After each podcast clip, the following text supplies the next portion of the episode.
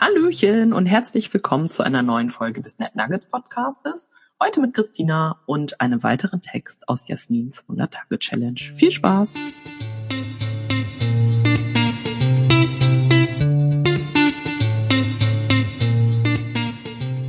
Gestern im Verhandlungscoaching hat mich eine Sache sehr berührt.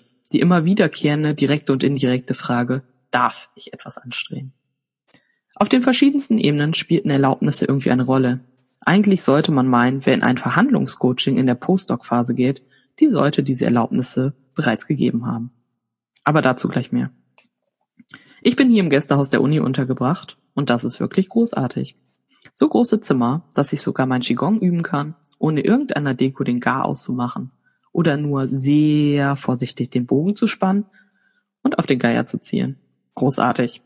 Franco, der italienische Gasthausgastronom, bei dem ich gestern Abend gegessen hatte, fragte mich, was ich an der Uni gemacht habe. Anderen Verhandeln beigebracht, sagte ich. Er schluckte kurz und sagte dann, das sollte ich ihm auch mal beibringen. Nachdem ich bezahlt hätte, würde ich ihm gerne ein paar Tipps geben, sagte ich. Er könne sie gebrauchen, sagte er, und er servierte mir noch unbestellt einen exzellenten Wein. Verhandeln wäre für Italiener super normal und vollkommener Spaß, sagte er.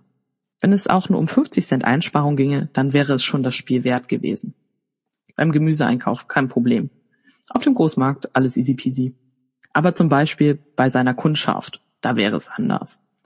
Es scheint etwas mit den Deutschen zu sein. Es geht so oft um den Preis und weniger um den Weg dahin.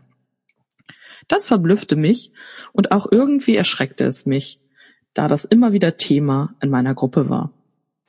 Ein Fraktal der Kultur vielleicht? Man könne doch einfach sagen, was man haben will und auch ohne dieses ganze Hin und Her. Und verhandeln wäre irgendwie Zeitverschwendung. Wenn alle mit offenen Karten spielen, können wir doch ganz effizient zur Sache kommen. Und Verhandlungen fallen mir schwer. Ich fühle mich entweder als Bettlerin oder als gierig. Und besonders wichtig war vielen, dass die Beziehung nach einer Verhandlung nicht belastet ist.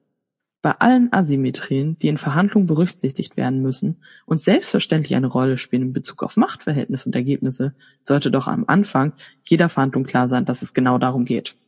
Eine Beziehung soll hergestellt oder vertieft werden. Franco und ich waren uns sehr einig, dass wir, wenn wir verhandeln, und sei es auch nur um 50 Cent, unser Gegenüber kennenlernen wollen. Wir wollen herausfinden, ob es humorvoll, fair und selbstbewusst Grenzen auslotet und Grenzen setzt. Den Prozess der Verhandlung abkürzen zu wollen, reduziert auf Gespräche wie Preis nennen und dann bezahlen oder nicht bezahlen, entspricht eher der Begleichung einer Forderung. Und es heißt auch, keine echte interdependente Geschäftsbeziehung zu wollen, sondern eher eine einseitige Abhängigkeit, eine nicht kompensierbare Begehrlichkeit zu wünschen. Nach dem Gespräch mit Franco glaube ich, dass ich Italienerin bin. Nach dem dritten Wein von Franco meine ich, es zu wissen.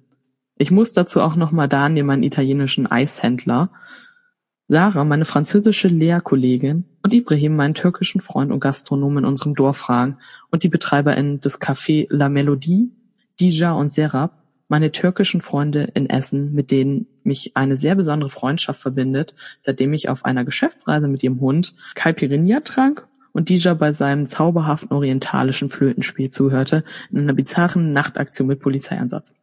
Aber wir waren unschuldig. Auf jeden Fall gedieh der Workshop zu einer Powermischung aus Selbstbehauptungskurs und Verhandlungsstrategie-Coaching. Prima. Wieder ein paar Mitstreiterinnen in Bewegung gesetzt.